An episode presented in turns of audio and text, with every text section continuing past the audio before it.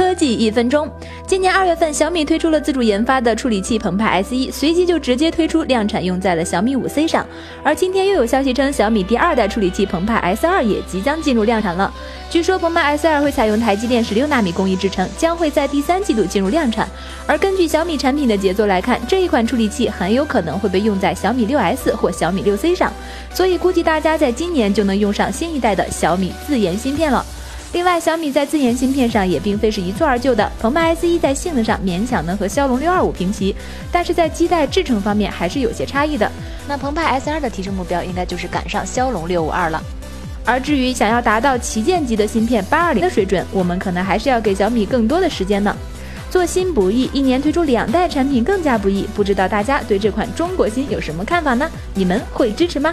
凤凰科技为您报道。